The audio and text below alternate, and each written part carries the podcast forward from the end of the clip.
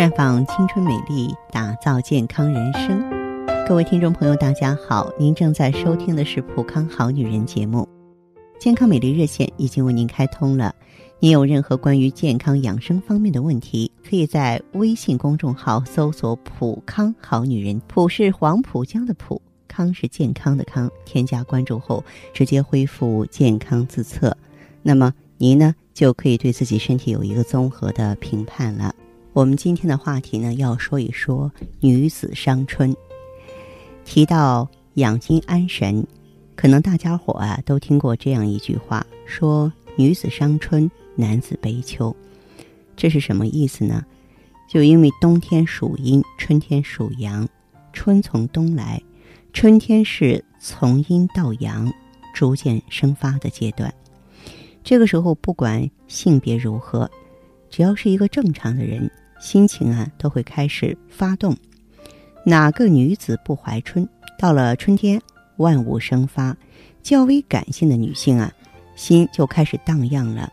而男性则有一年之计在于春的重负，所以呢，男性尽管也在享受春天的生发之机，但是飘不起来。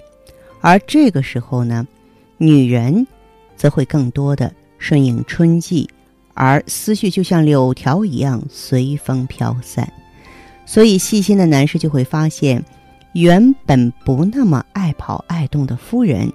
啊，也往往在这个时候会提出一些所谓浪漫的出游的要求。其实这就是女性比男性更容易伤春的一个表现。那么在古代呢，甚至呢有这样的一个节日，叫做上巳节，就是在三月三这一天呢，男女被认为啊是可以合法私奔的，男女聚会谈情说爱。以免伤春，以后呢就演变成三月三风筝飞满天。从养生的角度来看，这也是一种顺应啊，一种心情的放飞，是一种治疗春三月产生的情绪变化的良方。现在很多节假日啊，从养生的角度来看，其实不是那么科学的。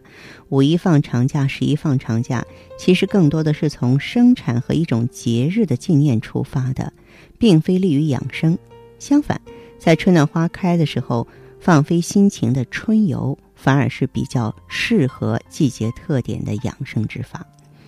春为四时之首，既是自然界阳气开始生发的时令，也同样是可以看作养生的开始。这个时候啊，人就应该本着人与大地相应的基本出发点，顺其自然的向上向外抒发人体之阳气。所以呢，春季养生的一个重点，就是要注意保护体内的阳气，使之由弱到强，逐渐旺盛起来。凡是有耗伤阳气、以阻碍阳气的情况，都要避免，而且还要积极的去倡导一种雅致舒心的生活。那么，我们怎么养生才能够让身体更加健康呢？首先呢，建议你啊，知足以乐心。人呢，有追求是无可奈何的事儿，但重视过程、轻视结果却是可以控制的。对于追求的目标，在过程之中，可能以一种平常心去尽力；在结果的问题上，抱着一种顺其自然的态度。试想，那些所谓的成功，不都是过眼云烟吗？啊，那些历史上的英雄豪杰，不都在演绎着是非成败？转头空的人生悲喜剧吗？当我们在关注《孙子兵法》啊，或者是说啊，像卡耐基的成功之道的时候啊，也看到了古人给我们提出的知足常乐的提醒。《黄帝内经》里呢，倡导的说：“高下不相慕，就是羡慕的慕；美其实，任其福，乐其俗。”也就是说，你不论社会地位的高低，都不要去羡慕。无论吃什么，咱们都觉得很满足啊；穿什么也别挑剔，不管社会风气如何，都能够处得好。这里的不择不挑，就是一种大顺啊。因此，从这个意义上，我们可以看出，在祝福很多人六六大顺的时候啊，往往被误解成了做事要顺。其实，最大的顺在心中。是要心顺。另外一点呢，就是意趣安神。春天阳光明媚，风和日丽，精神的调摄也是应该顺应自然而疏泄通达，心绪豁达，或者踏青问柳，或者游山玩水。这不仅让自己的情操得到陶冶，而且有一种啊融合于大自然的和谐感。除此之外呢，有意识的培养自己开朗的性格也挺重要的。那么有一项关于长寿秘诀的调查显示啊，那百分之九十六的寿星都是性格开朗的。